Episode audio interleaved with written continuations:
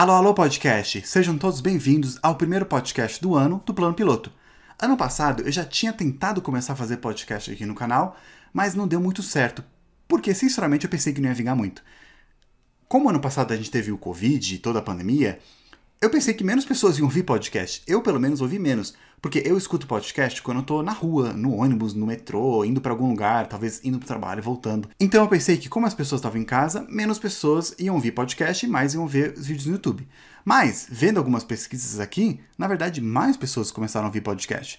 Então, este ano eu decidi fazer uma coisa diferente. Vamos ter um formato com dois posts por semana. Isso mesmo, dois posts por semana. Espero que eu consiga. O primeiro post vai ser um vídeo seja um vídeo animado ou seja um vídeo gravado eu cara a cara com vocês. Como eu tive o Face Review, né, agora eu faço alguns vídeos gravando cara a cara, então eu consigo fazer muitos mais vídeos bem mais rápido. Por exemplo, um vídeo animado demora uma semana ou um mês para poder fazer, enquanto um vídeo cara a cara, um dia, mais ou menos. Então o primeiro post vai ser assim, vídeos animados ou vídeos gravados sobre assuntos mais específicos ou até gerais. Por exemplo, presencialismo, semipresencialismo, como funciona o governo do Japão, do Brasil, dos Estados Unidos, etc. Enquanto um podcast vai ser mais informal, aqui eu sentado na mesa mesmo, com o um script aqui na minha mão, falando mais informal com vocês e falando de assuntos que está acontecendo aqui no Brasil, com alguns comentários meus. Também eu quero trazer alguns convidados especiais para a gente conversar sobre esses assuntos. Alguns convidados vão ser alguns colegas meus, e outros vão ser políticos, que nem a gente fez ano passado com algumas entrevistas, aquele debate e tal. Então, sem mais enrolação, vamos começar o podcast dessa semana, que vamos falar sobre o Congresso, as eleições que estão tendo lá no Congresso. Como assim eleições? Todo poder, eles têm os seus presidentes, né? Tem o presidente da República, que a gente elege ele, que ele é o poder do poder executivo. No nível federal, o presidente da República, no nível estadual é o governador e no nível municipal é o prefeito. No legislativo e no judiciário, eles também têm um presidente, só que eles elegem entre eles lá. Nesse podcast, nós vamos focar nas eleições que está tendo lá no Congresso Nacional. Sabemos que o Congresso ele é dividido em dois, né? A gente tem o Senado e a gente tem a Câmara dos Deputados Federais e os dois estão elegendo um presidente junto com uma mesa diretora. O que é essa mesa diretora? Se você já viu algum vídeo do Senado ou lá do, da Assembleia, lá no Congresso, você vê que tem aquele pessoal que fica no púlpito. Eles são a mesa diretora. Tem um presidente, tem dois vice-presidentes, tem quatro secretários e acho que quatro suplentes também dos secretários, que substituem. Então, quando o presidente não pode, aí tem um vice que assume, tem outro vice também, e quando alguns secretários não podem, faltam alguma coisa, tem os suplentes deles. Eles gostam de faltar várias vezes. E por que, que essa eleição é importante no Brasil, principalmente para o governo do Bolsonaro? Por que, que eu escolhi falar aqui no canal? Primeiro, é porque o presidente da Câmara e o presidente do Senado, eles estão na ordem de sucessória da presidente da República. Como assim? Então a gente tem o presidente, se ele é impeachado, ou se ele desiste, ou se ele morre, aí o vice assume se ele é impeachado, se ele desiste ou se ele morre, e aí então quem assume é o segundo lugar nessa linha, que é o presidente da Câmara dos Deputados Federais. E aí, em terceiro lugar, está o presidente do Senado. Ah, mas Davi, é muito provável disso acontecer, né? Do presidente e o vice saírem.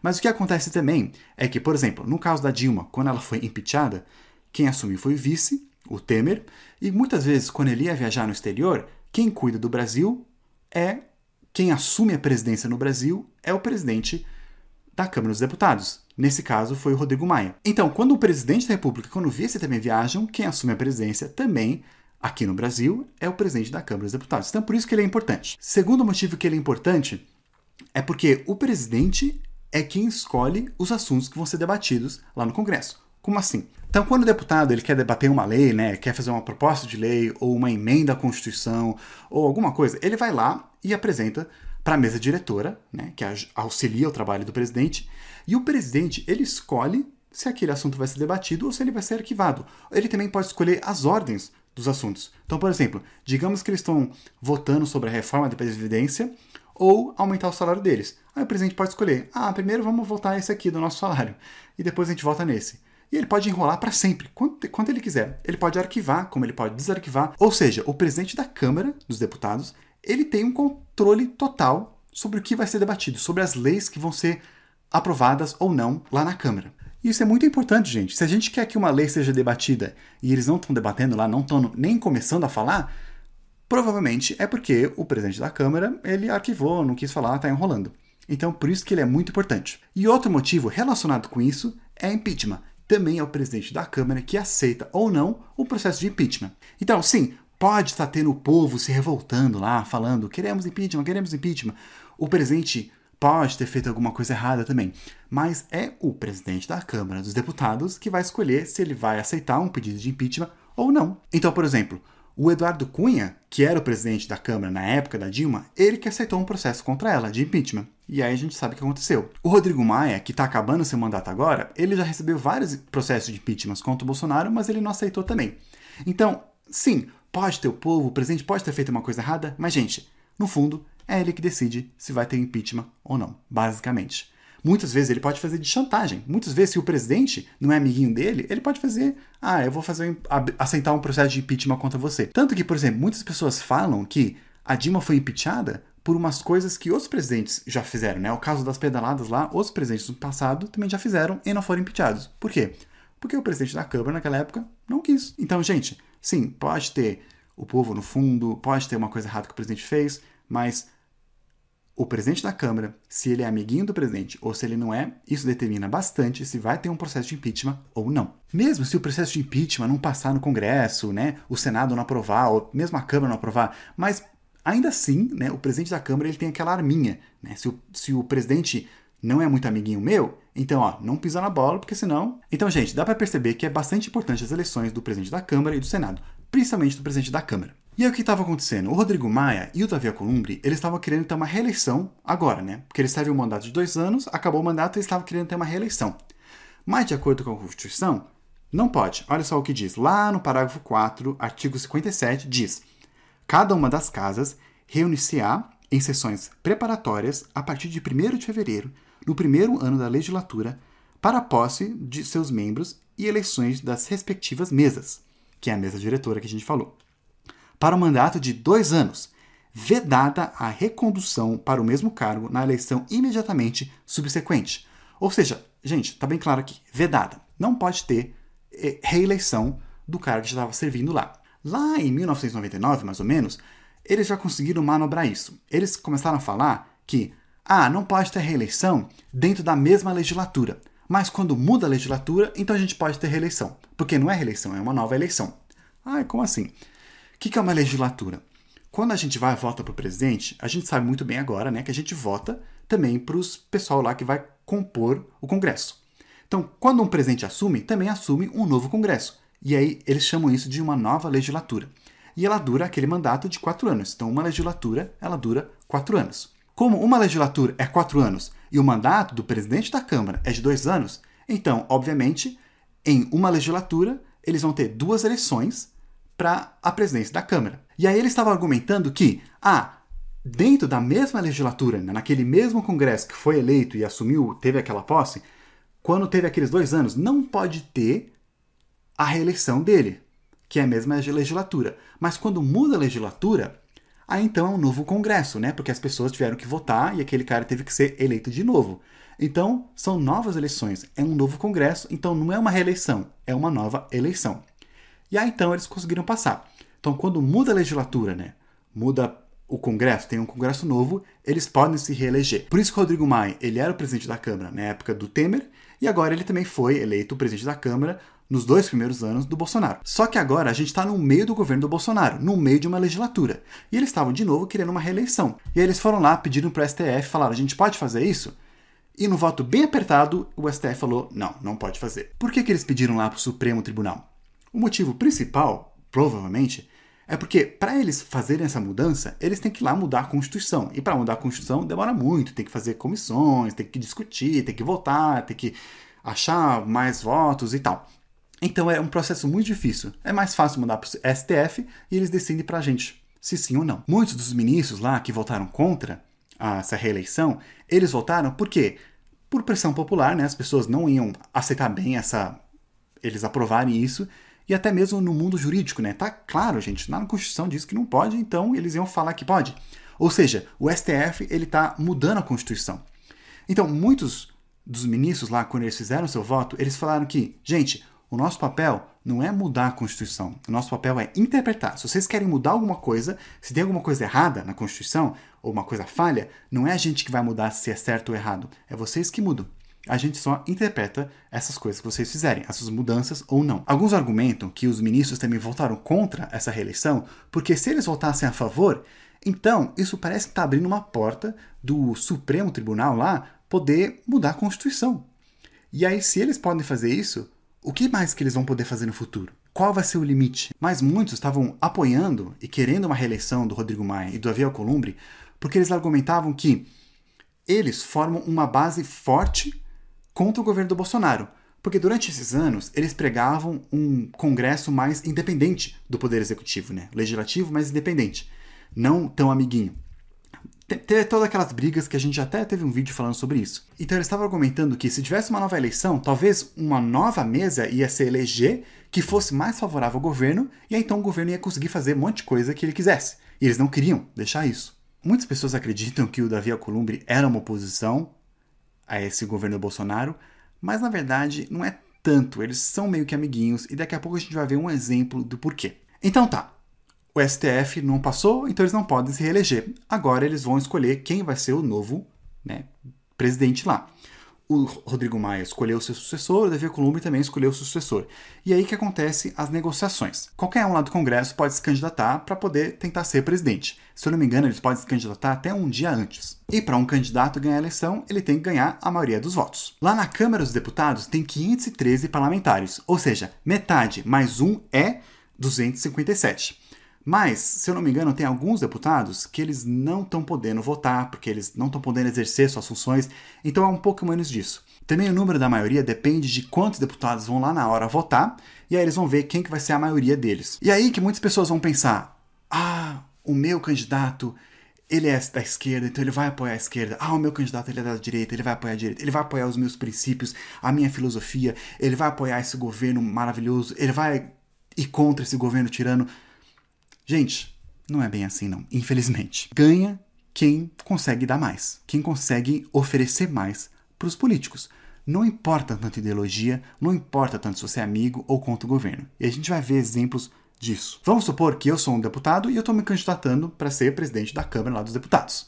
Então, o que, que eu preciso fazer? Eu preciso convencer a metade, um pouquinho mais da metade, dos parlamentares, lá dos outros deputados federais, a votar em mim. O que, que você acha que eu faria? Ir lá falar que minhas ideias são bonitas e que eu defendo o povo, que eu sou da democracia? Não, não é assim não. Eu chego para um deputado e falo: olha, se você votar em mim, eu vou aceitar esse processo que você quer fazer. Eu vou aceitar essa lei que você quer passar, essa emenda. Se você votar em mim, eu vou te deixar nessa comissão, vou, você vai ser um líder dessa comissão e tal. Então o presidente ele oferece cargos e ele faz promessas de leis de assuntos que vai ser debatido. E aí lá, durante as negociações, eles fazem acordos com partidos. Um partido vai lá, a gente apoia você se você fazer colocar isso na agenda. A gente apoia você se você colocar isso na agenda. E aí eles fazem os seus acordos, independente de ideologia e também independente de se você é pró ou contra o governo. As eleições são eleições fechadas, ou seja, o voto é secreto. Eu vou lá votar e ninguém vai saber que eu vou votar. E isso é importante, porque eu posso chegar para um parlamentar e falar: olha, eu vou votar em você, mas na hora eu vou votar em outro e ninguém nunca vai saber. E isso é muito importante. E estava tendo uma briga de se o voto ia ser aberto ou fechado, e a gente vai falar também daqui a pouco sobre isso. Como é que tá as eleições então? Até o momento que eu estou gravando esse vídeo, nós temos alguns candidatos principais lá na Câmara dos Deputados. Dois deles são os principais, ou os favoritos, que têm mais apoio. Um deles é o Arthur Lira, do PP, e o outro é o Baleia Rossi, do MDB. O Arthur Lira, ele tem o apoio do presidente Bolsonaro, e olha só que interessante, ele foi um dos líderes do governo da Dilma também. Só para vocês verem como não importa tanto a sua aliança partidária, a sua ideologia. E ele tem apoio até o momento do PL, PP, PSD, Republicanos, Solidariedade, PROS, Patriota, PSC e Avante, com um total até agora de 196 parlamentares, se todos votarem nele, né? Porque alguns podem falar, ah, não vou votar. E como eu falei, ele tem o apoio do Bolsonaro. Mas tem alguns probleminhas com ele. Por quê? Porque ele já foi reeleito meio que não podendo ser. Ele foi condenado e ele também é réu em alguns outros casos. E a ex-esposa dele falou que ela foi laranja dele, e também falou que ele agrediu ela. Então, ele meio que tá com uma ficha suja. E como ele é réu, ele tá, tem um processo que ele é réu, ele não pode ser naquela linha sucessória. Então, se ele ganhar essas eleições e ele vira o presidente da Câmara, mesmo assim, ele não vai poder estar naquela linha sucessória, a não ser se eles mudarem alguma coisa lá. Mas ele não vai poder estar, vai automaticamente para o Senado. E o outro candidato favorito contra o Lira é o Baleia Rossi, do MDB. E ele tem o apoio do Rodrigo Maia, é o herdeiro dele. E eles defendem uma bandeira de Congresso independente. Né? Então eles não querem que o executivo interfira, eles querem que cada um tenha o seu poder. Então muitas pessoas argumentam que se o Lira ganhar, vai ser um governo mais do Bolsonaro, então o governo vai poder fazer um monte de coisa, e se o Baleia ganhar, eles vão poder lutar contra o governo do Bolsonaro. Ou pelo menos ser mais independente. E até o momento, o Baleia tem apoio dos partidos PSL, que é o partido antigo do Bolsonaro, apesar que eles estão um pouco divididos lá entre eles, o MDB, PSDB, PSB, Democratas, PDT, Cidadania, PV, Rede, PCdoB e PT. Isso, gente, o PSDB e o PCL estão apoiando o mesmo candidato que o PT e o PCdoB estão apoiando. E aqui está mais um exemplo de ideologia não importa tanto. Um dos motivos que o PT e o PCdoB estão tá apoiando a candidatura do Baleia, junto com o PSDB, provavelmente é porque ele é um candidato mais forte que não é favorito do Bolsonaro. Então eles querem contra o Bolsonaro. Então, provavelmente é por causa disso. E a própria esquerda, ela está dividida. Lá, alguns candidatos, eles falam que eles têm que ter um candidato deles. É a primeira vez em muitos anos que eles não têm um candidato principal da esquerda lá, sendo um favorito.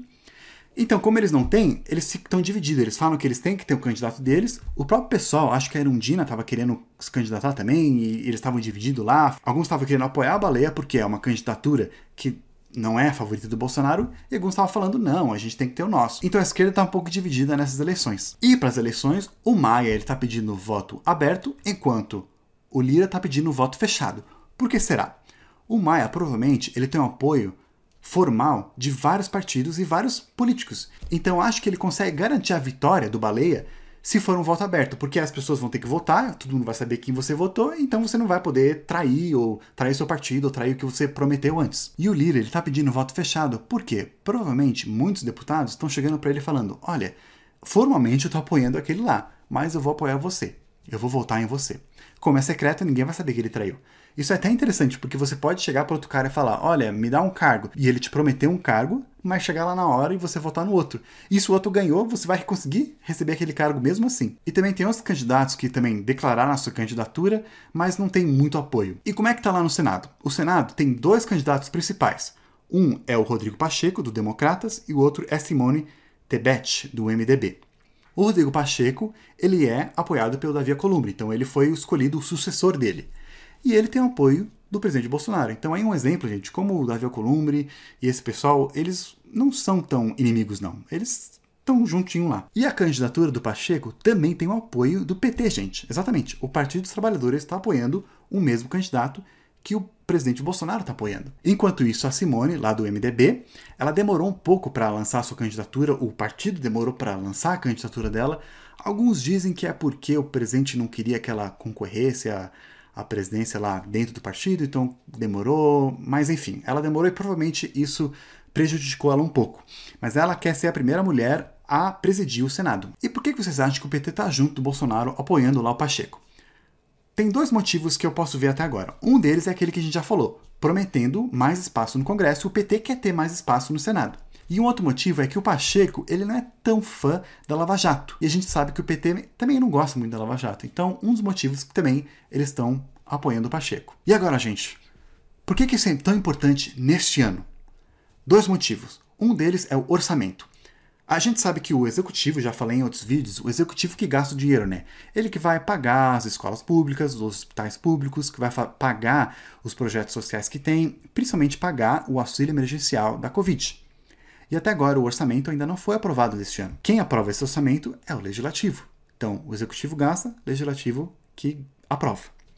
Então, o próximo presidente da Câmara dos Deputados Federais, ele que vai estar tá participando, ele que vai ser uma figura muito importante para a aprovação desse novo orçamento. Principalmente para ver o que vai acontecer com o Covid, né? Será que vai ter mais auxílio emergencial ou não? E também tem um lado político. Tem muitos processos de impeachment contra o presidente Bolsonaro chegando lá na mesa. Se o Lira ganhar as eleições, é provavelmente que ele vai arquivar todos os processos, não vai aceitar nenhum. Se o outro, o Baleia, ganhar, não sei se ele vai aceitar, né? O Maia já recebeu vários e arquivou todos, não aceitou nenhum. Mas talvez, né? Se o Lira aceitar, é mais garantido que o governo consegue fazer o que ele quiser e vai durar até o final do mandato. Se o Baleia ganhar, então o presidente ele tem que ficar mais negociando com o Congresso. Se ele pisar na bola, então o Baleia ele tem alguma coisa para ameaçar ele. Olha, não pisa na bola, fica amiguinho da gente, senão eu tenho um processo de impeachment aqui bonitinho que eu posso aceitar. De novo, que nem eu falei, pode ser que o processo não seja aprovado lá na Câmara, ou talvez não seja aprovado no Senado, mas mesmo assim é um, uma ferramenta que o presidente da Câmara tem contra o presidente do Executivo, o presidente da República. Então, por isso que essas eleições são importantes. Aquelas pessoas que querem tirar o Bolsonaro, elas acreditam que se o Lira ganhar, então vai ser impossível tirar o Bolsonaro. Se o Baleia ganhar, tem mais uma chance disso acontecer. Então, por enquanto é isso aí, gente. Espero que vocês tenham entendido um pouco mais sobre essas eleições, sobre os empecilhos e sobre a importância dela. Espalhe esse podcast para todo mundo, fique atento para os próximos e nos vemos por aí.